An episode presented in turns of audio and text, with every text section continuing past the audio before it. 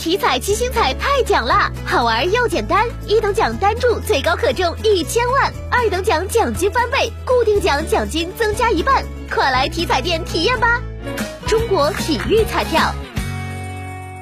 教育部日前印发《义务教育阶段校外培训项目分类鉴别指南》，从培训目的、培训内容、培训方式、评价方式等维度，对培训项目进行综合考量。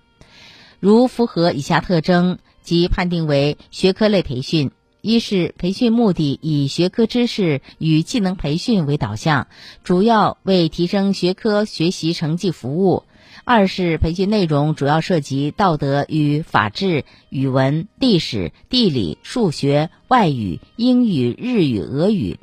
物理、化学、生物等学科学习内容。三是培训方式重在进行学科知识讲解、听说读写算等学科能力训练，以预习授课和巩固练习等为主要过程，以教师包括虚拟者、人工智能等。讲授示范、互动等主要形式。四是结果评价，侧重甄别与选拔，以学习成绩、考试结果等作为主要评价依据。